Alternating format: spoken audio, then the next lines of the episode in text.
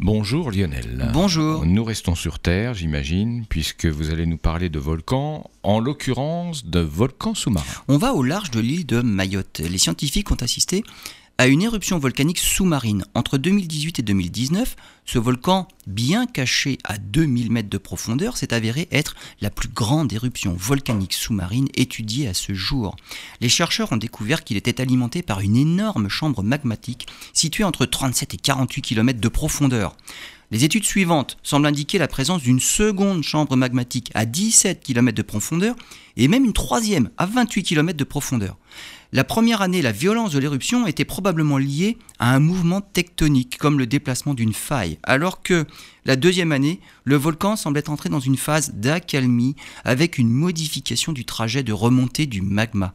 Les chercheurs continuent d'observer ce volcan. Son éruption aide à mieux comprendre ce style de volcan avec de longues éruptions et de gros volumes de lave éjectés.